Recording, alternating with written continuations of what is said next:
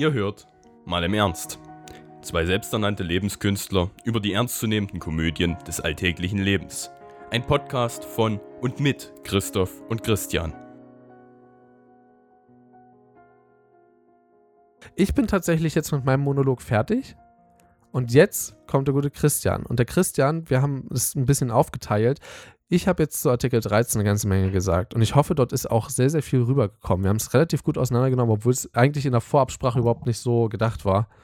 War es wirklich nicht. ich, ich, bin irgendwie von 15 Minuten ausgegangen, jetzt sind wir bei einer Stunde 10.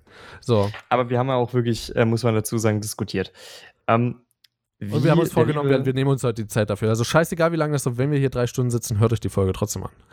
Im Zweifelsfalle machen wir einen, können wir ja wieder einen Mehrteiler daraus machen. Ähm, ja, im Zweifelsfall. Es ist folgendes. Es ist folgendes. Äh, ich habe mir ein bisschen dazu angeguckt, wie sieht das jetzt mit dem Urheberrecht in Deutschland aus? Der Punkt ist natürlich, das ist auf mehrere Vorschriften verstreut. Wir haben natürlich zum einen gewisse Teile des Grundgesetzes, also unserer Verfassung, äh, die natürlich das Urheberrecht auch ansprechen. Wir haben weiterhin noch einige Sachen im bürgerlichen Gesetzbuch. Es gibt auch Staatsverträge, interessanterweise. Ähm, das sind halt im Grunde einfach nur gesagt mit, mit Staaten verschlossene Get äh, Verträge. Aber äh, sehr interessant ist natürlich, dass wir auch wirklich direkt ein Urhebergesetz haben. Äh, ein Gesetz zum, zu den Urhebern. Ähm, und im Grunde können wir erstmal eine Sache festhalten: Das Urheberrecht schützt Werke. Und äh, das bedeutet im Grunde, man hat hier vier Kriterien ausgemacht. Die sind, soweit ich weiß, nirgendwo festgeschrieben, aber man einigt sich mehr oder weniger in der Rechtslehre darauf. Ähm, es gibt vier Kriterien, damit etwas als selbstständiges Werk gilt. Ja? Also damit es im Grunde auch deins ist. Und zwar, man muss darin ein persönliches Schaffen erkennen können eine wahrnehmbare Formgestaltung. Wahrnehmbare Formgestaltung bedeutet im Grunde nichts anderes als, äh, du kannst dieses Werk wahrnehmen. Also es bedeutet mit anderen Worten, äh, wenn irgendwie jemand in China ein Foto gemacht hat, dann natürlich hat der hat ein Foto gemacht, ist für mich hier aber nicht wahrnehmbar. Das muss zumindest in irgendeiner Weise wahrnehmbar sein. Zum Beispiel, wenn er mir ein Bild von diesem Foto schickt oder wenn er mir das Foto in analoger Form schickt, dann ist das für mich wahrnehmbar. Also du verstehst schon, was ich meine. Nur weil genau. irgendwo eine diffuse Menge auf Du musst einfach davon wissen, sozusagen genau, ich, ich, muss es, ich muss es erfahren können, was es ist. Ne? Ähm, wenn das nicht wahrnehmbar ist, zum Beispiel indem es einfach irgendein Datensatz ist, an den man gar nicht rankommt, ist es relativ egal. Wichtig ist dabei auch, es muss einen geistigen Gehalt haben. Heißt nicht, dass es unbedingt äh, sinnstiftend sein muss. Das heißt aber vor allen Dingen, dass äh, zum einen der Urheber selbst natürlich selbst ein bisschen drüber nachgedacht haben muss. Und zum anderen, es muss auch einen geistigen Mehrwert, selbst wenn der nur darin besteht, äh, dass, dass man jetzt jemanden zum Lachen bringt, es muss etwas Gewisses im Zuschauer, im Konsumenten des Werkes hervorrufen. Ja, beziehungsweise es kann doch einfach eine Information sein, oder? Also wenn ich jetzt ein, ja, ein ja, Bild oder, von oder den so, Niagara-Fällen genau. dir schicke, dann ist damit klar, ich wollte dir sagen, ich bin ein Niagara-Fan oder hey, ich finde die toll oder so. Genau, also im Grunde, du hast im Grunde einfach nur persönliches Schaffen. Ich möchte ganz kurz anmerken, ja, die, diese, diese Folge ist sehr, sehr ernst, aber die Kaffeekasse wäre schon diese Folge sehr, sehr voll. Kannst froh sein, dass ich mich entschieden habe, das nicht anzu, äh, anzumerken. Also äh, anzurechnen. Ja, bin ich auch. Aber da bin ich jetzt doch gerade zu tief drin, ganz ehrlich. Also, gut. das Wichtigste von diesen vier Kriterien in meinen Augen ist die eigenpersönliche Prägung. Eigenpersönliche Prägung muss ich nicht weiter ausführen. Das ist sehr, sehr leicht eines, erkenntlich. Eines Werkes oder?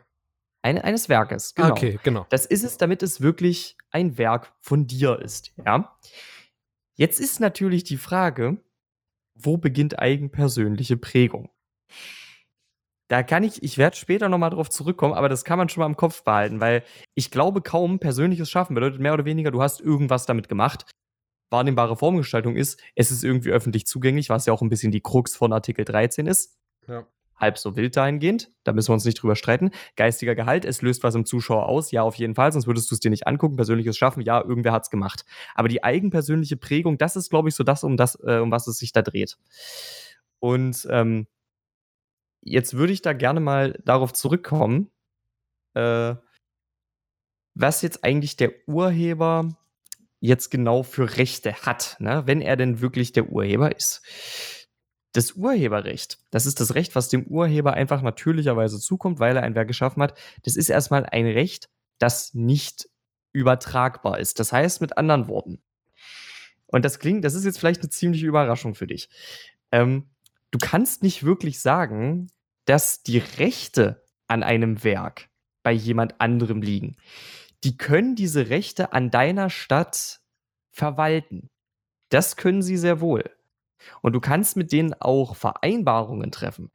Aber du wirst immer der Urheber bleiben und du hast da vor allen Dingen auch Urheberpersönlichkeitsrechte die hast du. Das sind zum Beispiel die Rechte, dass du über die Veröffentlichung deines Werkes, wenn du zum Beispiel äh, die Rechte an der Verwertung an jemand anderen abgetreten hast, du kannst immer noch selbst bestimmen als Urheber, wann dein Werk veröffentlicht wird. Das ist ein Recht, das dir niemand in Deutschland nehmen kann, zum Beispiel. Deswegen, du kannst zwar Rechte durchaus von jemand anderem verwalten lassen, das ist durchaus möglich, aber du als Urheber hast trotzdem noch ein paar mehr Rechte. Die nächste Sache ist, der Urheber entscheidet auch logischerweise selbst darüber, wer äh, sein Werk wie nutzen darf. Ne? Das ist ja jetzt eigentlich auch ganz logisch. Du kannst jetzt zum Beispiel eben sagen, ja, hier, liebe Produktionsfirma, äh, bitte nehmt meine beeindruckenden Mundharmonika-Solos äh, und macht sie auf eine CD. Aber das ist ja dann deine eigene Entscheidung als Urheber. Das, die Entscheidung kann dir keiner abnehmen. Das musst du selber wissen. Ähm, und vor allen Dingen ist auch ein sehr interessanter Punkt, das findet man zum Beispiel in Paragraph 13 vom Urhebergesetz. Äh, der Urheber bestimmt, wann, wie und wo eine Urheberbezeichnung vorgenommen werden soll. Das kann zum Beispiel auch bedeuten, der kann sich auch dafür entscheiden, dass er äh, komplett anonym werden möchte oder dass er das auch, äh, dass er einfach gar keine Bezeichnung haben möchte. Das kann er durchaus verlangen, wenn er das möchte. Ähm, und soweit er es nicht abtritt, hat eben der Urheber das ausschließliche Recht zur Verwertung seines Werkes. Jetzt kommen wir nochmal zum anderen Punkt, ähm, was jetzt gerade fürs Internet wichtig ist. Äh, wobei.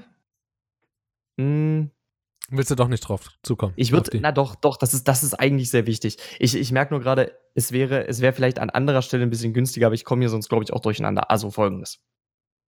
Wir haben in Deutschland folgende Lage. Es gibt nämlich zwei Theorien, wie man das Urheberrecht international handeln sollte. Und im Falle des Internets wäre das ja eine internationale Angelegenheit. Ähm, auch wenn es sich jetzt nur auf die EU beschränkt.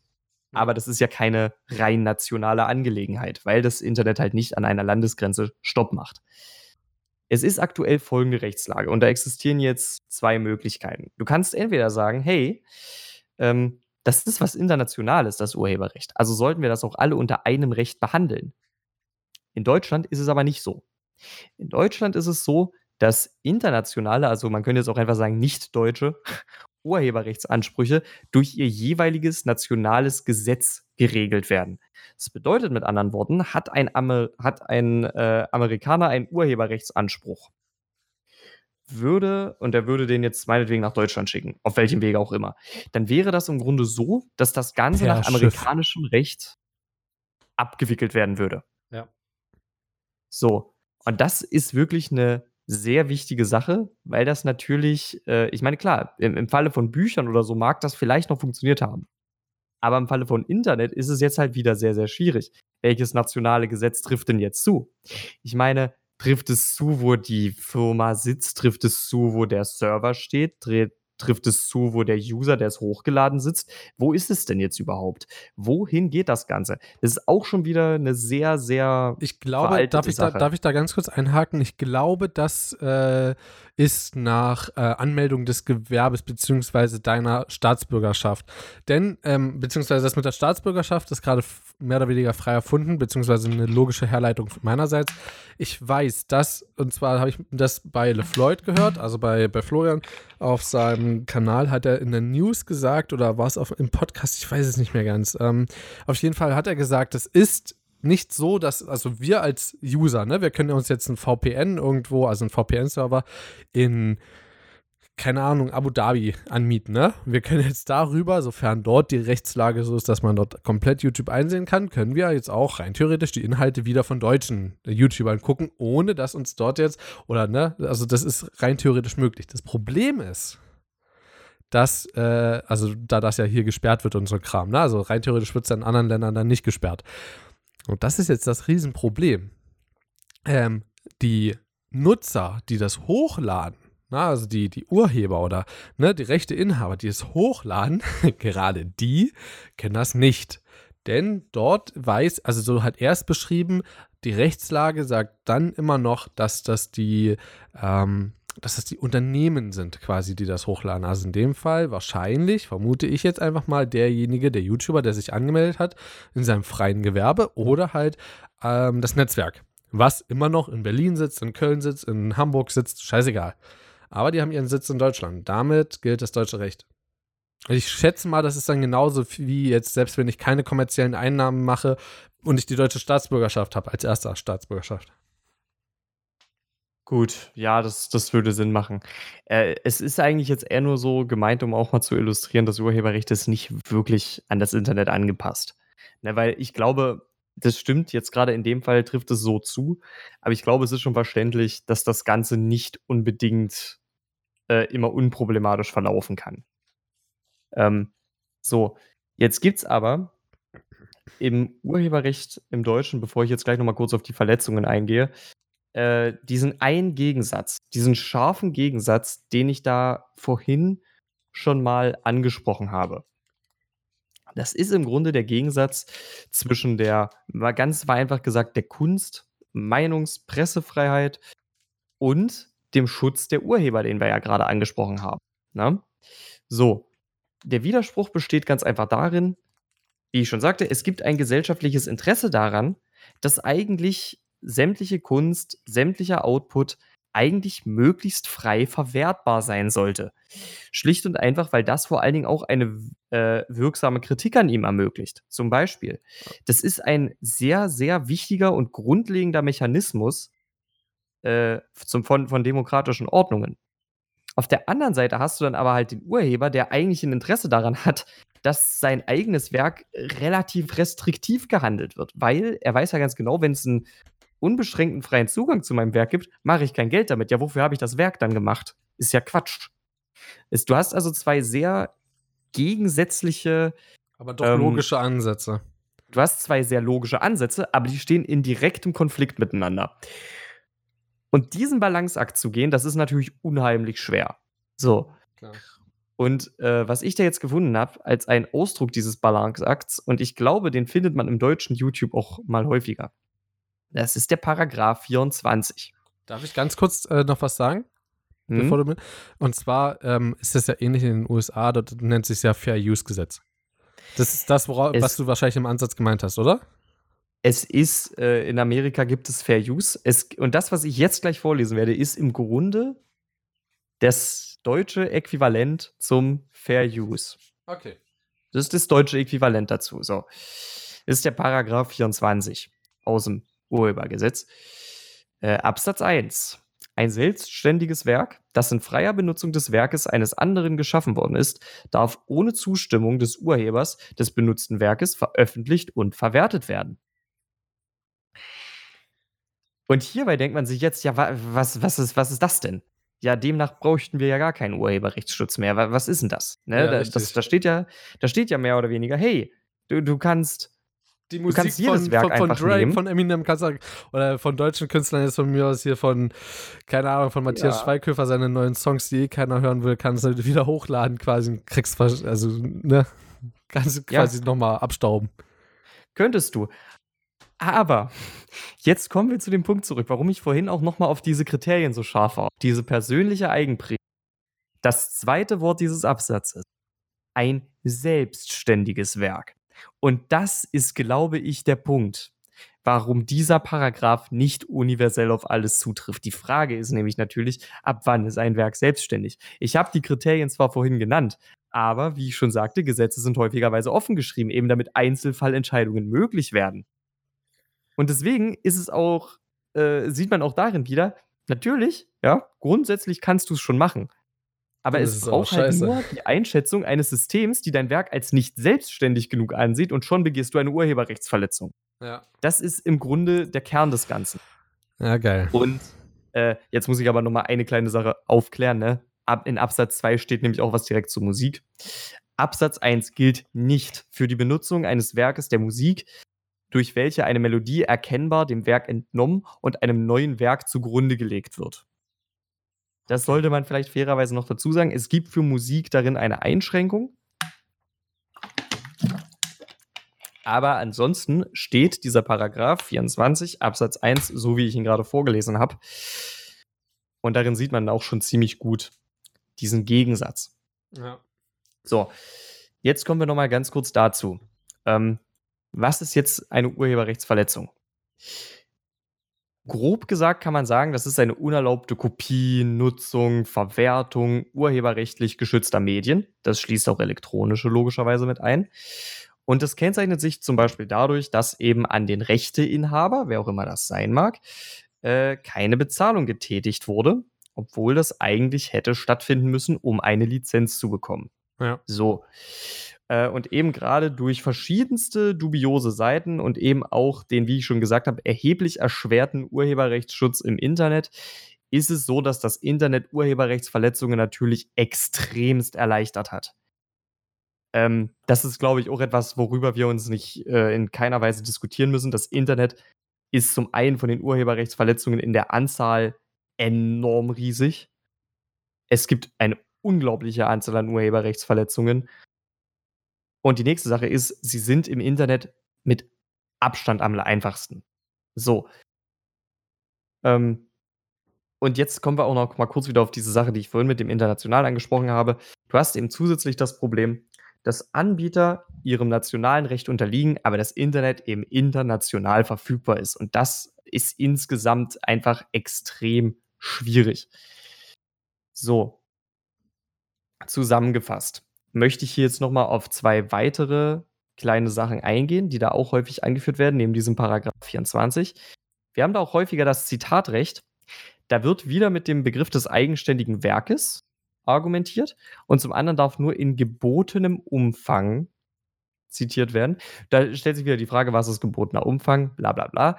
Aber was ich auch sehr interessant finde, es gibt in der Orientierung im Urheberrecht den Beteiligungsgrundsatz, bedeutet mit anderen Worten, ein Urheber sollte was davon haben, wenn sein Werk benutzt wird. Logisch. So, Also, ist, genau. ja, So. ist ja klar. Will ja jeder. So, das ist, das ist ja relativ klar erstmal. So. Und ähm, ich hatte, und das ist hier jetzt auch etwas sehr Interessantes. Ich habe es leider verpasst, mir da äh, den, den genauen Paragraphen mit rauszukopieren, ist aber ebenfalls Teil des Urhebergesetzes. Ähm, öffentliche, bühnenmäßige Darstellungen, öffentliche Zugänglichmachungen, das ist wahrscheinlich das Wichtige, und Funksendungen eines Werkes sowie öffentliche Vorführungen eines Filmwerkes sind stets nur mit Einwilligung des Berechtigten zulässig. Und das ist jetzt wieder sehr interessant. Das heißt, wenn du eine Rede machst und jemand daraus zitieren will, muss, der, muss derjenige erst gefragt werden, richtig? Ja, Rein genau. Jetzt nehmen wir zum Beispiel, jetzt nehmen wir zum Beispiel mal an, äh, ich nehme eine Rede von dir auf. Wenn du mir das nicht erlaubst, darf ich diese Rede nirgendwo zeigen. Nirgendwo. Das darf ich nicht. Da so ist bisher die Rechtslage. Wir haben also im Grunde, ähm, wir haben im Grunde den Beteiligungsgrundsatz, Zitatrecht, den Paragraphen 24. Das steht zum einen, man sollte meinen, auf Seiten beispielsweise eines Creators im Raum und auf der anderen Seite halt die gesicherten Interessen des Urhebers, der zum Beispiel laut Beteiligungsgrundsatz logischerweise etwas von seinem Werk haben möchte und zum Beispiel erst Berechtigung erteilen muss, damit das öffentlich gezeigt wird. Ich sag So, mal eine diese ganz Sachen kurze, sind jetzt ich, erstmal ich hab mal eine ganz kurze und zwar aktuelle Frage. Ähm, ich hatte heute eine Vorlesung und ähm, ich äh, finde diesen Redestil, die, äh, den der Prof an den Tag gelegt hat, absolut scheiße. Deswegen habe ich das, habe ich einen kleinen Ausschnitt davon ausgenommen, um das meinen Eltern zu zeigen. Müsste ich ihn jetzt rein theoretisch fragen, bevor ich das meinen Eltern zeige? Na wieso? Wenn du es nur deinen Eltern, wenn du es nur deinen Eltern zeigst, zum Beispiel in einem Privatchat, ist es ja nicht öffentlich. Das ist ja immer noch ein Unterschied. Mm, Ja, okay, das ist halt nochmal, ja, okay. Also heißt, solange, du's, solange das äh, nirgendwo im offenen Internet landet, sondern in irgendeinem Chat, bin ich mir ziemlich sicher, dass es kaum einen Richter geben würde, der jetzt darauf plädieren würde, ja, das äh, ist zwar aus einem Privatchat, aber das lief übers Internet, also war es sozusagen öffentlich. Ich glaube, dass kaum einer darauf plädieren würde. Wenn Axel Foster Richter ist? Dann existiert Axel- das Internet gar nicht. So. Das ist für uns sowieso alle Neuland. So. Axel Voss ist für mich Neuland, ja, das steht fest. So, äh, ich weiß nicht, hast du da jetzt noch grob Fragen zu zum Urheberrecht? Es ist eigentlich das Wichtigste, was man sich mitnehmen sollte. Urheberrecht. Ich finde es eigentlich schon so gut, wie es ist. Also, es braucht halt ein klein, a, kleines Upgrade, so was halt ne, logisch, was das Internet angeht. Aber grundsätzlich finde ich so überhaupt nicht schlecht, um ehrlich zu sein. Und, und das ist ja eigentlich auch so der Punkt, wo ich der Meinung bin. Es gibt eine Sache, die ich Artikel 13 nicht im Ansatz verübeln könnte. Und das ist, dass sie die Notwendigkeit einer Urheberrechtsreform fürs Internet anerkennen. Natürlich muss da was am Urheberrecht geändert werden. Selbstverständlich. Die Urheber sind im Moment im Internet nicht wirksam genug geschützt. Ja, das ist so. ein Fakt. Und deswegen sage ich auch, die Intention hinter Artikel 13 und dem Rattenschwanz an anderen Artikeln, die da noch hinten dranhängen, das ist keine verkehrte Absicht. Absolut gar nicht. Das ist sehr nachvollziehbar. Das ist bloß scheiße umgesetzt, das ist das Problem. Die Umsetzung ist scheiße. Die grundsätzliche Idee, weil man muss ja jetzt auch dazu sagen, ne, man sagt zwar immer, ja, äh, äh, Zensur und so weiter, das ist ja aber nicht das Anliegen des Gesetzes. Das Gesetz ist ja nicht da, um das Internet zu zensieren. Ne? Es steht ja nochmal auf einem ganz anderen Blatt, was damit erreicht werden soll. Und ähm, das ist eine Sache, wo mir auch wirklich wichtig ist, dass wir das nochmal kurz sagen. Ja. Das Urheberrecht braucht Reformen. Das, das ist nötig. Und ist mir tatsächlich auch vorhin auch aufgefallen. Das haben wir voll vergessen am Anfang mit zu sagen. Oh ja, das stimmt. Haben wir wirklich nicht. Oh, ja. verdammt. also äh, auch aus meiner Sicht. Ja, du kannst gerne weiterreden. Ich, also ich glaube, du, also du sprichst ja gerade nee, nee, uns beide. Ich, ich bin, ich bin äh, eigentlich recht fertig damit. Es gibt eigentlich nicht mehr, was ich dazu sagen wollte. Okay. Ich denke, wir haben das Thema Artikel 13 äh, wirklich unumf äh, sag mal, unumfassend. Also, wir haben es eigentlich ganz rund abgeschlossen. Wir haben rund angefangen, wir haben rund ab. Ah, Moment. Äh, was? Nicht? Eine kleine Sache, würde ich sagen, fehlt noch. Und zwar? Weil wir haben jetzt hier lang und breit über die Probleme, die Artikel 13 mit sich bringt, geredet. Äh, zum Beispiel äh, haben wir jetzt auch schon gesagt, ne, was jetzt die Upload-Filter genau verursacht und so weiter. Die sind ja auch jetzt nicht unbedingt explizit gefordert, ja. sind aber halt eine logische Konsequenz. Ähm, was ich jetzt sehr interessant finden würde, ist halt zum einen nochmal kurz anzusprechen, welche Defizite nochmal ein bisschen genauer im Detail, wenn du willst, kann ich das auch noch ganz kurz so ansprechen, welche Defizite jetzt genau äh, im Internet bestehen. Ich habe mir da nämlich ein paar aufgeschrieben, die kann ich ganz kurz durcharbeiten. Ja, perfekt. Aber der eigentlich interessante Teil wäre, und das würde mich wirklich interessieren, was würdest du ändern? Weil Artikel 13, da sind wir jetzt ja schon ziemlich zur, zum Ende gekommen, ist keine Lösung. Was wäre aber eine Lösung deiner Ansicht nach? Das wäre eine Sache, wo ich noch sehr gerne darauf zurückkommen würde. Ähm, und dementsprechend würde ich jetzt aber erstmal kurz auf die Defizite im Internet eingehen. Ja, mach das mal. Meinst du, ganz kurz für mich als Vorbereitung, meinst du Änderungen an Artikel 13 oder allgemein am Urheberrecht? Hm, ich meine jetzt einfach nur mal ganz generell. Was müsste geändert werden, damit Urheber effektiver geschützt werden, ohne dass wir die Kunstfreiheit zu sehr einschränken? Es ist, ich glaube, das ist auch so ein bisschen rausgekommen. Beziehungsweise auch Meinungsfreiheit, wohlgemerkt. Ne? Beziehungsweise ne? auch Meinungsfreiheit. Das, ist nämlich, das haben wir auch nicht mit dazu gesagt, diese, diese Upload-Filter sind auch in dem Zuge dann extrem oft als äh, Zensurmaschine, also, also können als solches benutzt werden. So. Und das ist halt auch ein sehr, sehr großes Problem dabei, den sehr viele Leute sehen. Und das zu Recht. Ja, genau. Also, ähm, das ist, denke ich, auch so ein bisschen klar geworden, als ich jetzt darüber geredet habe. Wenn du dem einen gibst, nimmst du dem anderen weg. Es ist, ist im Grunde so ein kleines Wechselspiel. Ähm, und dementsprechend würde mich dann interessieren, welche Balance du da siehst, was du ändern würdest okay. oder welche kleine Maß. Es muss nur ganz kurz sein, welche Maßnahme du einführen würdest, damit sich das vielleicht ein bisschen entspannt. Aber jetzt noch mal ganz kurz. Was zum Beispiel sind jetzt Sachen im Internet, äh, die da jetzt als Probleme auftreten? Also zum einen, und das ist eine, das ist eine ganz äh, lustige Frage, weil zum Beispiel bei einem Buch, bei einem Printmedium, da stellt sich diese Frage gar nicht. Aber wer ist denn überhaupt der Urheber? Ich meine das jetzt nicht zum Beispiel, wenn, wir bleiben bei dem Beispiel, Floyd ein Video hochlädt. Na, natürlich ist er dann der Urheber. Höchstwahrscheinlich zumindest. Aber jetzt nehmen wir einfach mal an, du hast ein Bild wer hat dieses Bild gemacht? Du kannst ja mal versuchen, einfach, du hast ja auch eine Google-Bildersuche, wo du dann einfach ein Bild in die Google-Suche ziehen kannst. Ja. Mach das mal. Du kriegst bestimmt 20, 25, wenn nicht noch häufiger, dasselbe Bild. Welches war denn zuerst da? Wer ist denn der Urheber? Du kannst ein Bild so schnell und so problemlos weiterverbreiten. Du könntest eigentlich relativ problemlos, wenn du nur ein paar kleine Sachen umänderst. Zum Beispiel, sagen wir einfach mal, du machst, du legst einen etwas anderen Farbfilter drüber. Du könntest dir einfach irgendein Bild nehmen, das auf diese Art und Weise bearbeiten und hochladen. Kann ich gerne machen. Gar kein Problem. Ja, könntest du wirklich. So, und dann ist ja eben wieder die Frage, ja, wo bleibt denn da der Urheber? Ne? Und wie willst du das, wenn das jetzt mal 50, 100 Leute machen, wie willst du den denn noch finden? Du müsstest ja dann jedes einzelne Bild durchgucken und gucken, welches zuerst da war. Und das ist ein utopischer Beziehungsweise Aufwand, noch nicht mal dann hast du den Urheber, weil dann könnte es immer Ja, noch an einen stimmt. Freund geschickt sein und immer noch der, Der hat's derjenige, der überhaupt gar kein Instagram hat, der hat es eigentlich gemacht. So, der ist eigentlich der Urheber. Und das ist ja auch Ja, das genau. große Problem. Du müsstest rein theoretisch in eine Plattform äh, nahezu alle Menschen, weil halt, es, es, es klingt insane, aber es ist so, nahezu jeder ist heutzutage Urheber von irgendeinem Scheiß. Und Ja, ich habe das hab ich total schon viele gesehen. Freunde, die mir gesagt haben, Alter, ich gehe nicht mit auf die Artikel 13 Demo. Bestes Beispiel ist, wie habe ich ihn genannt? Felix? Felix, Felix. hat, ja, ich habe Felix gefragt, kommst du mit auf die Demo äh, Dresden? Ist ja nicht weit weg, so grundsätzlich von deinem Heimatort. Wie sieht's aus? Hast du, hast du Bock mitzukommen? So ist ja auch für einen guten Zweck und so. Und er so, boah, habe ich ein bisschen was von gehört, aber ey, ich war auf der Nazi-Demo, ist viel wichtiger. Also Anti-Nazi-Demo, logischerweise, nicht Nazi-Demo. Ich mir, also habe ich ihm geantwortet, ja, ist auch wichtig, aber durch Artikel 13 wird einfach das komplette Internet auf den Kopf gestellt. Hast du dich da mal ein bisschen reingelesen? Nö, aber ich habe schon einiges drüber gehört. Pff, also ganz ehrlich, wenn ich da keine Video- YouTube-Videos mehr gucken kann, äh, so tut mir das auch nicht weh. Und ich dachte mir so, ist das alles? Ist das wirklich alles? So Nein, wie nicht. viele- Absolut nicht. Genau. Zum Beispiel, er guckt total gerne 9gag, Instagram, Facebook. Hm, soll ich was dazu sagen?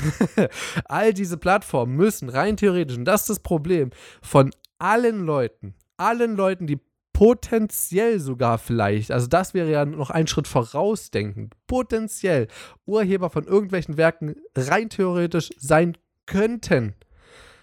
Das Recht ein, also nicht einfordern, sondern sie fragen, hier könnt ihr uns mal einen Schein geben, so nach Motto, wo drauf steht, dass wir, falls nötig, hier was, ne, da wir es hochladen dürfen, auch zeigen dürfen und so.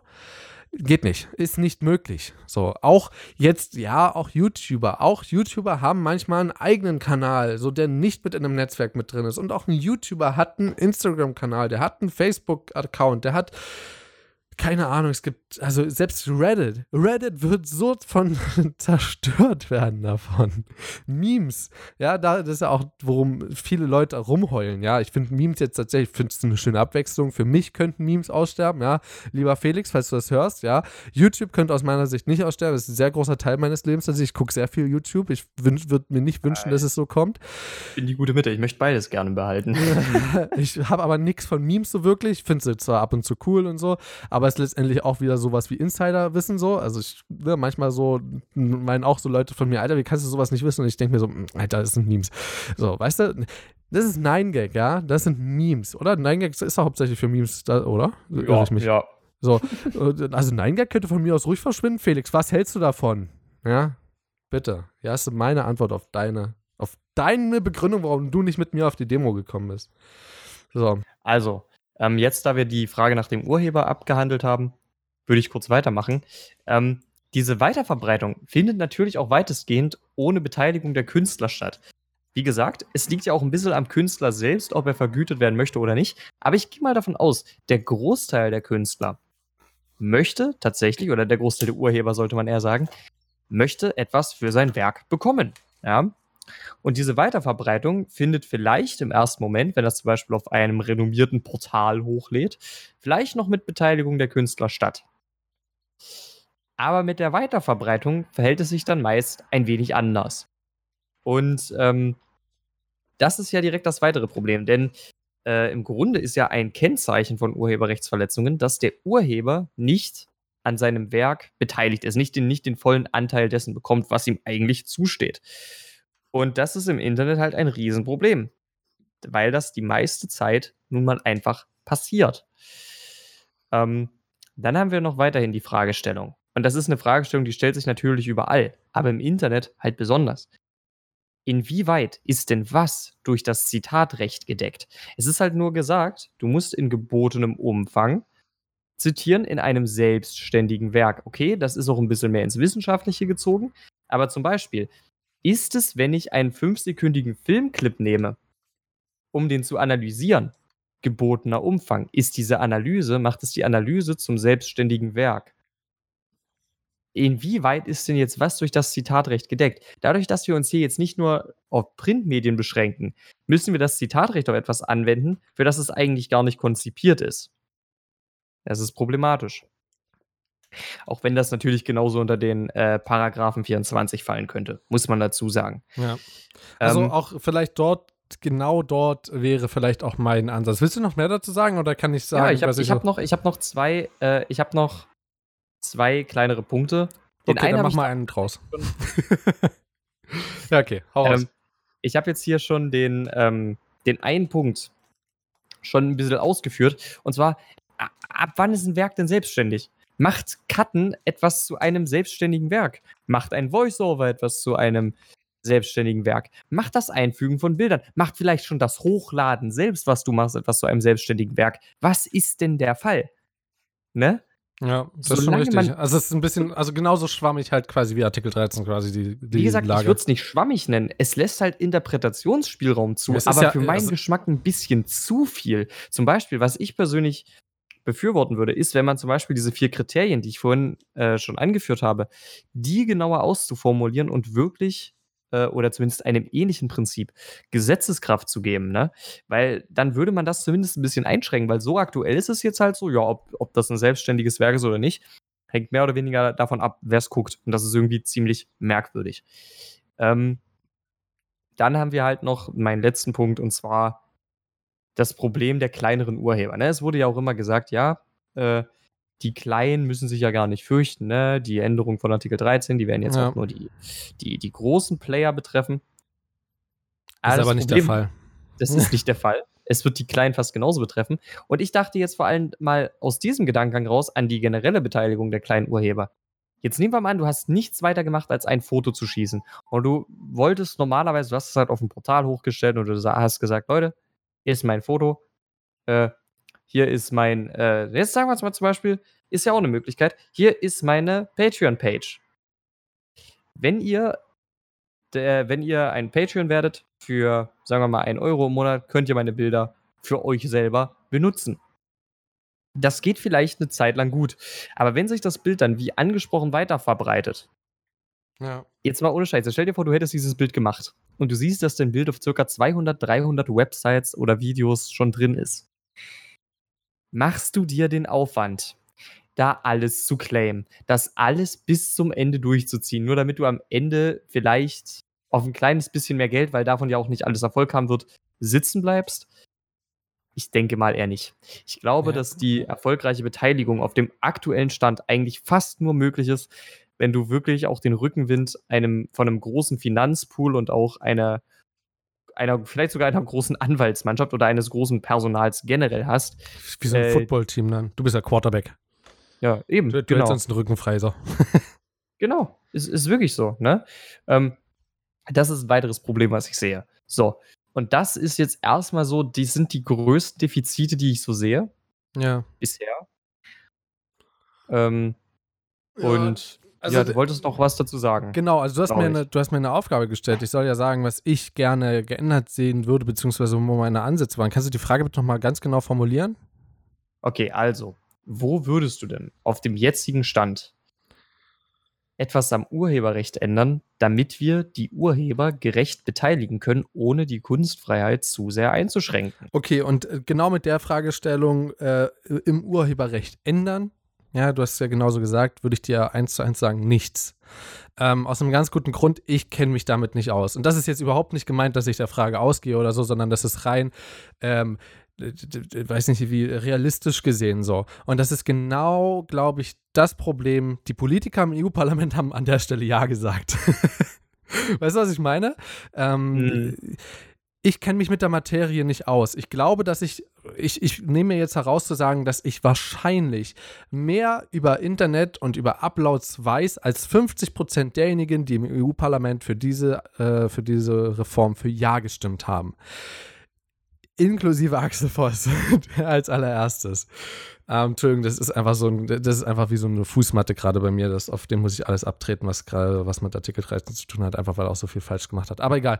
Ähm, ich glaube, dass mein Ansatz, ich würde die Formel, ich würde die Frage für mich gerade mal ein bisschen umformulieren und äh, so, so schnell wie möglich äh, runterrattern, was ich dazu denken würde. Wie, und zwar, wie wäre dein Ansatz, um Artikel, äh, um, äh, um das Urheberrecht zu verbessern? Und dort muss ich sagen, das würde ich langwierig angehen. Auch, ja, sehr wohl gemerkt, wir leben in einem digitalen Zeitalter und die Gesetze dafür sind aus der Steinzeit wohl richtig. Aber jetzt genau das zu machen, was quasi CDU, CSU, Europaparlament gemacht haben und auch natürlich, ne, ich will die nicht ausschließen, SPD, Punkt, Punkt, Punkt, auch andere Parteien haben teilweise dafür gestimmt. Aber ich würde es langwierig angehen, weil ich glaube, das wäre die bessere Lösung. Nicht zu langwierig, also nicht, dass wir drei Jahre auf einem und demselben Argument rumkauen, sondern darauf aufmerksam machen als Regierung, als Politiker, auf diese Problematik aufmerksam zu machen, zu sagen, es ist nicht mehr weit weg. Wir wollen irgendwann mal einen Antrag dazu einleiten. Ja, wir gehen jetzt mal davon aus, Artikel 13 gibt es nicht. Dann würde ich das so machen. Ich würde sagen, hey Leute, bitte informiert euch dazu. Bitte hier, ich gebe euch alle Links dazu. Ich habe euch eine Zusammenfassung gemacht. Das hat von mir aus, äh, das haben drei Richter aus dem Bundesverfassungsgericht abgesegnet, dass das alles ist, was notwendig ist, um das Urheberrecht im deutschen Recht zu beschreiben.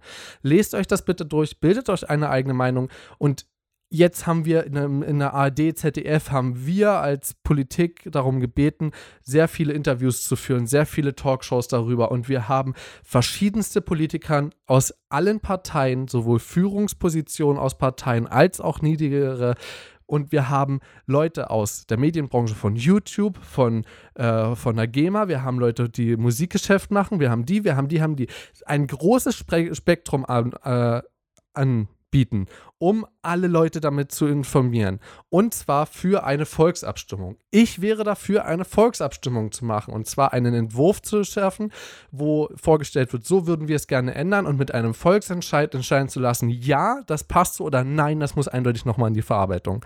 Ich glaube, das wäre der richtige Ansatz. Auch wenn ich nicht, weil ich stecke nicht so doll in der Politik wie du, ob das mit einem Volksentscheid an der Stelle geht. Ähm, ich, ich glaube eher, das führt zu einem sehr gegensätzlichen Ergebnis und auf Europaebene wäre das sowieso unmöglich. Auf Europaebene auf gar keinen Fall, aber auf nationalem. Ich auf glaube, nationaler Wege. Ich glaube, mhm. dass auf nationalem Wege das zu sehr viel mehr ähm, Zuspruch für, also was heißt Zuspruch, äh, auf sehr viel mehr Verbesserung gehen würde. Du hättest ja nicht nur Normalverbraucher, sondern du hättest die Leute, auf, ne, dieses betrifft. Also, ne, wir hatten jetzt zwar rein theoretisch jeder Urheber, aber dort würde ich mich nicht darauf beziehen, dass jeder Hansel dort anwandern kann beim ARD und ZDF, sondern die Leute, die bei Instagram einen Namen haben, die Leute, die auf YouTube einen Namen haben die Leute, die aktiv seit vielen, vielen Jahren in der Branche drin sind, um dort ihre Meinung zu sagen, um auch genau, nachdem sie sich informiert haben und sie sich auch untereinander besprochen haben, dort Vorschläge zu machen. Vielleicht wäre das ein Ansatz. Ich, ich, ich, das ist mein Denken. Das ist mein, und vielleicht ist das auch ein Fehler bei mir, deswegen kann ich kein Politiker sein. Das ist mir völlig wurscht, aber das ist mein Denken. Und vielleicht ist das falsch, aber so würde ich es angehen. Die Sache dabei ist, dass du erstmal grundsätzlich sagst, es hätte eine stärkere Informationskampagne geben müssen, weil es ja auch wirklich Grundrechte in sehr aktiver Weise berührt. Da stimme ich dir vollkommen zu. Die Sache dabei ist nur, ich glaube, das wäre mit dem, wenn es wirklich eine Volksentscheidung hätte geben können, was in Deutschland auf Bundesebene sowieso komplett ausgeschlossen ist. Ähm, rein gesetzlich geht das schon nicht. Ähm, aber, aber du, kannst ja, du kannst ja eine Abstimmung machen, oder? Nee, nee, nee. Es gibt, du hast auf Bund, auf Landesebene ist es was anderes. Auf Bundesebene geht das aber nicht. Ähm, okay. Du hast auf Bundesebene, nur um das mal kurz anzuschieben, du hast im Grunde nur zwei Möglichkeiten, was da jetzt wirklich zu einem volksweiten, zu einem bundesweiten Referendum führen würde. Das erste wäre im Grunde, wenn das Grundgesetz durch eine andere Verfassung abgelöst wird. Das müsste nämlich mit einem bundesweiten Volksentscheid abgesegnet werden. Mhm. Äh, und die zweite Sache ist bei einer Neugliederung des Bundesgebietes. Aber ansonsten ist es vollkommen ausgeschlossen. Es kann Es ist in den Ländern, wie gesagt, eine andere Geschichte, aber auf Bundesebene ist es ausgeschlossen. Gut, aber das, Okay. geht, äh, das, das führt jetzt zu weit weg. Ähm, ich hätte bei dem Szenario nämlich auch ein bisschen Angst, dass das äh, laufen wird wie beim Brexit, weißt du? Weil wir haben einfach Deswegen ja die Informationskampagne davor. Was hat gefehlt den Leuten beim Brexit? Ja, Information. Aber mal ganz ehrlich, Oma Enzenbach ist, die, äh, ist das Internet scheißegal. Die vertraut ihrer CDU. Verstehst du, was ich meine? Also, Genau deswegen ja auch so- mehrere Politiker in Talkshows so, wo ein CDU-Politiker drin sitzt und wo auch von mir aus ein AfD-Politiker mit drin sitzt. wie gesagt, ich, ich, ich möchte dann, ich möchte nur mit sagen, wir sollten die, äh, wir sollten die Sturheit alter Leute nicht unterschätzen dabei. Aber äh, du hattest. Gut, aber das glaub kannst du allgemein bei sowas nicht. Glaub, Nein, glaub, kannst du nicht. Die Sturheit alter Leute hat dazu geführt, dass Artikel 13 durchgesetzt wurde. Hast du, ganz, Ja, ganz stimmt, kurz, ich ja. möchte mich um eine ganz kurze Sache aufregen. Bei dem Livestream von Axel Voss, ich habe den Livestream an sich nicht gesehen. Ich habe, wohlgemerkt, ich weiß aber nicht, also es kann nicht zusammengeschnitten sein, aber ich habe ein Video von Pete's Meat gesehen auf dem Pete's Meat Channel, wo das quasi live aufgenommen wurde mit Facecam und dort dann nach dem Entscheid, ne, es wurde für Ja gestimmt, ich glaube 75 Stimmen waren dagegen oder so. Also 75 Das Stimmen haben gefehlt oder waren Differenz oder irgendwie so. Ja, genau. Und ähm, die Axel Voss ist aufgestanden, hat gestrahlt wie die Sonne und hat dort geklatscht, hat, hat sich bei allen bedankt so und vor allem halt bei den anderen Nationen, weil die Deutschen irgendwie sogar, ich glaube, ich glaube, die deutsche Entscheidung war sogar äh, relativ knapp sogar. Ähm, da wurden viele nochmal umgestimmt sogar durch die Kampagnen. Also da auch toi toi toi. Aber vor allem hat sich ein alter Mann mit so einem Schnurrbart, den du bloß aus äh, Asterix und Obelix kennst, ne, so, so, ein, so, so ein Oberlippenbart, der bis zum bis zu den Eiern hängt, so, der hat sich richtig doll gefreut und ich dachte mir, Alter, du kleiner Wichser, du bist wahrscheinlich 70 Jahre alt, sitzt da drin und hast noch 10 Jahre zu leben. Halt deine Schnauze und entscheide einfach auch mal im Gedanken der Jugend. Entschuldigung, das musste ich jetzt mal loswerden. Naja, vor allen Dingen, dass diese Menschen auch nicht sehen wollen. Dass das ja im Grunde Die wirklich konnten schon. es wahrscheinlich noch nicht mal mehr sehen. Entschuldigung, jetzt bin ich sehr auf einer Wuttirade. Ah. Ja, ähm, aber wenn es kurz noch darum geht, äh, tatsächlich muss ich sagen, ich würde das ähnlich angehen, wie du es jetzt beschrieben hast. Ähm, das Urheberrecht zu ändern ist natürlich unglaublich schwierig, weil es muss einfach schwierigen Spagat laufen. Ähm, der Punkt ist, das Einzige, was ich wirklich noch als sehr, sehr wirksames Mittel gegen Urheberrechtsverletzungen sehen würde, wäre die Stärkung von äh, Creative Commons. Dass du im Grunde wirklich sagst, okay, wir, wir rufen Förderprogramme ins Leben, dass mehr Content auf unter einer Creative Commons Lizenz äh, veröffentlicht wird. Weil dieser Content ist ja legal nutzbar, solange du die Lizenz angibst, was absolut kein Ding ist, ne? Beziehungsweise Dieser Creator an sich unterstützen, sodass sie auch häufiger sagen, das kann unter Ja, Creative äh, Commons im fallen. Grunde Informationskampagnen Ja. und äh, die eben über diese verstärkte Förderung von Creative Commons informiert. Weil in diesem Falle, weil guck mal, jetzt, jetzt nur mal ganz blöd, du willst ein Bild von einem, von einem Kirschbaum in, in deinem Video haben, warum auch immer. Geht willst nicht, Alter. Der, der, der, der Kirschbaum hat die Rechte dafür. Ja, erstmal hat der Kirschbaum natürlich auch keinen Spaß. Also die Sache ist, jetzt aktuell, wenn du jetzt auf Google Bilder gehst und du suchst danach, ja, da würdest du wahrscheinlich eine ganze, ganze Menge Bilder finden und die meisten davon sind wahrscheinlich urheberrechtlich geschützt. Steht ja unten bei Google meistens sogar noch da. Echt? Habe ich noch nie Ähm, Ja, musst mal auf ein Bild gucken. Such mal irgendwas auf Google Bilder. äh, Lass dir mal ein Bild dort anzeigen und dann guck, guck dir mal das Fenster, was sich da aufmacht, genau an. Ja, da steht das mit drin. Dass Bilder in der Regel urheberrechtlich geschützt sind. Ähm, Ach, irgendwas und- mit Datenschutz steht da, glaube ich, ne? und äh, ich bin halt der Meinung, wir müssten halt mehr Leute einfach darauf äh, hinweisen, hey, es gibt Creative Commons und wenn die dann sagen, ja, aber das Angebot ist nicht genug, dann müsste ich sagen, okay, dann tun wir jetzt mal alles, was in unserer Macht steht, um dieses Angebot zu vergrößern. Weil, wenn du alles letzten Endes unter Creative Commons findest, dann hast du auch kaum mehr einen Anreiz, eine Urheberrechtsverletzung zu begehen, zumindest wenn es jetzt um die kreative Freiheit geht. Wenn du einen urheberrechtsfreien Kirschbaum nehmen kannst, der genau, also der im Grunde nicht weniger schön ist als einer mit Urheberrecht, ne, du, du merkst schon selber, dann hast du keinen Anreiz mehr, eine Verletzung zu begehen und auch keinen Grund mehr dazu. Dann kannst du es aktiv verhindern.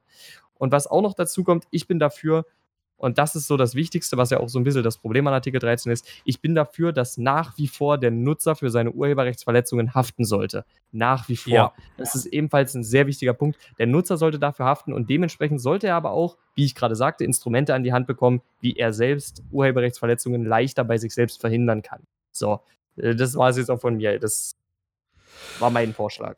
Gut, Leute, ähm, ich würde ganz radikal an der Stelle unterbrechen, weil wir jetzt tatsächlich zwei Stunden am Stück aufgenommen haben, das absolut nicht geplant war. Also wir wussten zwar, wir lassen das Thema laufen, aber ja, wir wenden euch jetzt, glaube ich, oder wir wenden uns jetzt, glaube ich, das erste Mal seit Beginn jetzt dieses neuen Podcasts, würde ich sogar fast sagen, jetzt an euch. Ähm, direkt. Ähm, wir danken euch an aller, allererster Stelle für die Unterstützung bisher. Ja, denn wir haben Mhm. zusammen, glaube ich, schon einiges erreicht. Und ich weiß, viele, viele Podcasts, ja, vor allen Dingen ganz große, die man hört, ja, die machen 500.000 Hörer auf eine Folge. Ist das krass?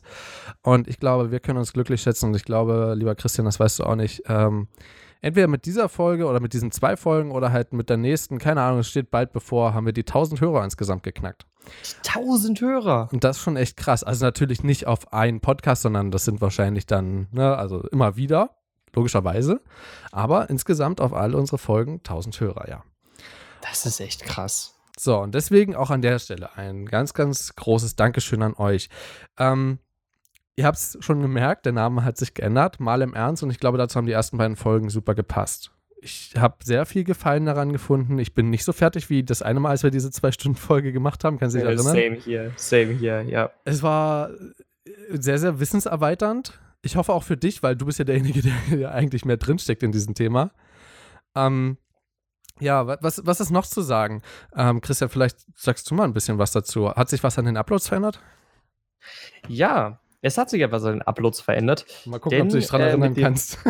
Denn äh, mit dem präzisen Auge der Statistik hat sich Christoph unseren Daten gewidmet. Und wir sind zu dem Schluss gekommen, dass die meisten von euch scheinbar die Vorliebe haben, entweder am Freitag oder am Sonntag zuzuhören.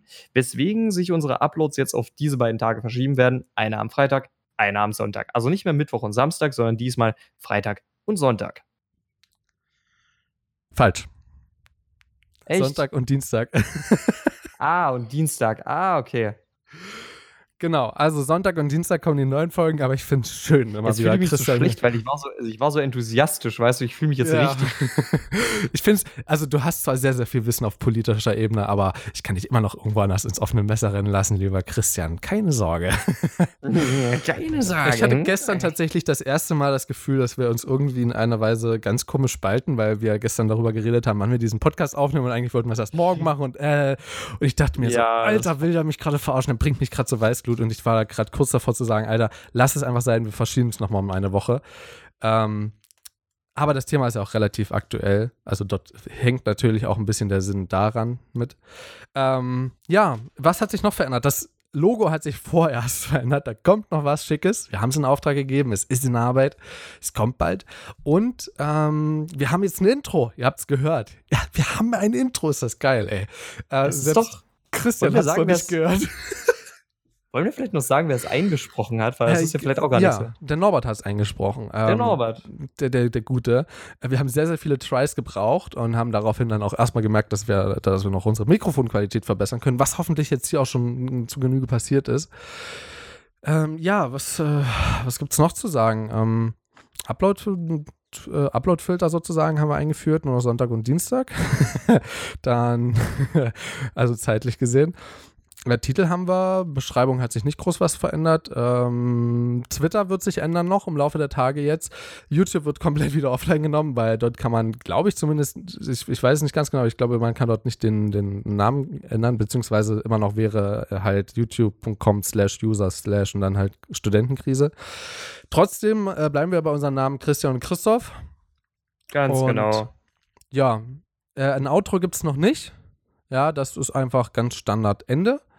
Ähm, und auch unsere Formate werden sich äh, nicht ändern, die wir noch bis drin hatten, also bisher drin hatten. Ich habe überlegt, man könnte noch ein paar dazu nehmen. Nicht das, was man halt so immer dann verwendet, sondern wenn man mal was hat, dann kann man es halt raushauen. So, aber damit man so ein kleines Motto dafür hat. Ähm, das alles ist aber noch ein bisschen Arbeit. Wir haben es erstmal umgesetzt, so das und äh, kleine Veränderungen. Ich meine, das ist ja genauso wie die Urheberrechtsreform, ja. Man muss Veränderungen einfach annehmen. So. ist eigentlich perfekt, oder? Ähm, ja, also, das heißt Song der Woche, Zitat der Woche und ähm, ich bin behindert. Was hatten wir noch der Woche? Wir hatten die Wortgruppe der Woche und den Song der Woche. Okay, gut. Genau, dann äh, war ich ja doch nicht so falsch. Dann wird das noch bleiben und ich hatte noch irgendeine andere Idee, habe es mir aber auch nicht aufgeschrieben. Leute, ich habe eine riesig fette Liste an Themen in den Semesterferien gesammelt. Ich war ultra produktiv quasi. Christian war zwar ultra unproduktiv wahrscheinlich. Oder? Alter, ich, ich hatte keine Semesterferien. Ich habe bis vor, ich habe im Grunde bis Semesteranfang an meinen Arbeiten geschrieben. Du bist ja selber dran schuld, hättest ja eher abgeben. Hättest du zwar machen können, wäre dann aber kacke geworden. ja, ähm, ich, ich muss das tatsächlich beenden. Ich muss quasi in zehn Minuten einmal quer durch die Stadt, durch, also von jetzt an, muss aber vorher quasi mich nochmal waschen, sodass das Ziel, muss mich nochmal umziehen und muss rein theoretisch auf dem Weg noch einen Döner holen. Wird knapp. Es tut mir jetzt noch sehr leid, dass ich das jetzt Nein, noch alles gut. Ey, du weißt, wo meine Priorität liegt. Deswegen. Ähm, oh, thanks. Hey, und solange oh. sich beides verknüpfen lässt, ist nur eine Vorbereitung für eine Party. Von daher, ähm, auch wie ihr gemerkt habt, wir haben unsere Studiengänge ein bisschen mehr geleakt, aber ähm, wir, also ich habe vor der Aufnahme gesagt, Christian, für mich ist das kein Problem, äh, wie es mit dir ausschaut, musst du selber wissen. Und ich finde es ja, gut, so wie es ist und wenn halt noch ein bisschen mehr rauskommt, wenn wir das wollen, dann. Es liegt ja trotzdem unsere Persönlichkeit nicht, weißt du? Denke ich. Hm. Na, unsere Persönlichkeit darf ja geleakt werden, unsere, unsere, ja, und unsere äh, Identität nicht. Ja, genau. Den Perso werden wir nicht einscannen. Obwohl, das wäre eigentlich auch recht clever, oder? Als Bild den Perso zu nehmen. Ja, na klar. So, alles klar. Ähm, aber ihr werdet sogar, das ist ein kleiner Teaser auf, auf unser kleines neues Bild, oder? Ihr werdet uns mehr oder weniger bald sehen. Oh ja, das stimmt. Das ihr, werden sie wirklich. Ihr, ihr, könnt zwar euch dann so ein bisschen noch mehr eigene Fantasie drauf bilden, aber das klappt schon. Leute, es war schön, wieder hier zu sein. Es war schön, wieder ähm, eine Aufnahme, eine richtige Aufnahme machen zu können. Wer Lust noch auf einen nachträglichen April-Scherz hat, der kann gerne nochmal bei uns vorbeischauen. Wir haben nämlich da am 1. April was hochgeladen. Das stimmt. Ähm, ja, ja, sehr, es, es, war, es war wirklich cool. es war absolut, absolut Horrorqualität, aber hört es euch an. Es hat wirklich Spaß gemacht. Ähm, ich verabschiede mich, hatte viel, viel Spaß. Ich wünsche euch das Beste. Ähm, jetzt ist Sonntag, das, äh, nee, jetzt Dienstag. Wir haben die Folge gesplittet. Fall, falls ihr den ersten Teil nicht gehört habt, da habe ich sehr viel zu Artikel 13 gesagt und das ein bisschen analysiert und unter die Lupe genommen. Hört euch das an. Das kam am Sonntag, das kam am Dienstag. Das heißt, wir haben uns am Sonntag wieder und wir haben quasi damit jetzt eine komplette Aufnahme abgeschlossen. Finde ich ehrlich gesagt schade. Ich wollte noch ein lockeres, leichtes Thema nehmen fürs erste Mal, aber okay. Das, das sehen wir uns fürs nächste Mal. Locker ja, ich flockig. weiß. Ja. Die, die, äh, kleine Anekdote dazu. Ähm, Männer sind darauf programmiert, dass wenn sie sich zum Beispiel äh, wenn, wenn, sie, wenn sie in eine Frau verknallt sind, ja, oder sie sie sehr, sehr heiß finden und äh, mit ihr ein, äh, ein, ein Date haben, beziehungsweise wir nehmen das andere Beispiel, äh, du bist in einer Beziehung mit ihr, dann ähm, kann es dadurch kommen, dass du halt mit, wenn du zu oft mit ihr Sex hast und zu oft zum Höhepunkt kommst, dass du die, dass du ein Desinteresse an ihr empfindest. Deswegen ist es sogar praktisch und sogar psychologisch sehr, sehr sinnvoll, ähm, den Mann während des Sexes nicht immer kommen zu lassen, weil er damit immer noch mehr Lust auf die Frau bekommt. Deswegen, wir heben uns einfach die guten Themen auf, da bekomme ich einfach noch mehr Lust drauf. also, also, heißt das, also heißt das jetzt so mehr oder weniger, ich, ich strecke jetzt ein bisschen mit meinen Themen vor, damit du äh, einfach mehr Lust an diesem an dieser ganzen Sache hier empfindest oder, oder wie. Damit haben wir also, auch ein Outro. Lust. Also ich bin. Also Okay, Leute, das hat den Bogen jetzt wirklich überspannt. Ich sage es übrigens nochmal zu eurer Sicherheit, das wird jetzt mit Artikel 13 wichtig. Ähm, diesen Soundeffekt, das ist mein Copyright, ich bin der Urheber. Und äh, damit Wir haben uns, stimmt, das haben wir gar nicht mit dazu gesagt. Wir haben uns bei, bei Artikel 13, meine Zitate haben sich auf, die, ähm, auf den Entwurf des EU-Parlaments ähm, bezogen. Logisch. Ach komm, das jetzt. Das, das, das, das, das hast du doch auf alle frei erfunden, ey. Reiß dich mal zusammen hier. Du sollst dich wirklich langsam zusammenreißen, wird echt knapp, ne? Ja, ich weiß, mir Wurst. Ähm, ja. Letzte Worte hat Christian. Tschüss. Also, Leute, es war schön, wieder mit euch hier zu sein. Ich bin ja nicht wirklich bei euch, außer in Gedanken. Ähm, und es ist schön zu wissen, dass wir wieder für euch etwas aufnehmen können. Und wir hoffen, dass ihr auch Spaß an unserer Rückkehr hattet und dass euch auch unser neues Konzept äh, gefällt. Ihr könnt uns gerne über Twitter vorerst noch äh, kontaktieren. Das bleibt immer noch vorerst Krise Studenten. Könnt ihr uns nach wie vor gerne kontaktieren. Ähm, wenn neue Social-Media-Kanäle eingerichtet werden, werden wir euch davon in Kenntnis setzen. Twitter wird aber erstmal weiterhin bestehen bleiben, Krise Studenten. Und damit wünsche ich euch eine wunderschöne Woche und ich spreche da auch in Christophs Namen. Bis zum nächsten Mal, Leute. Ciao. Lust.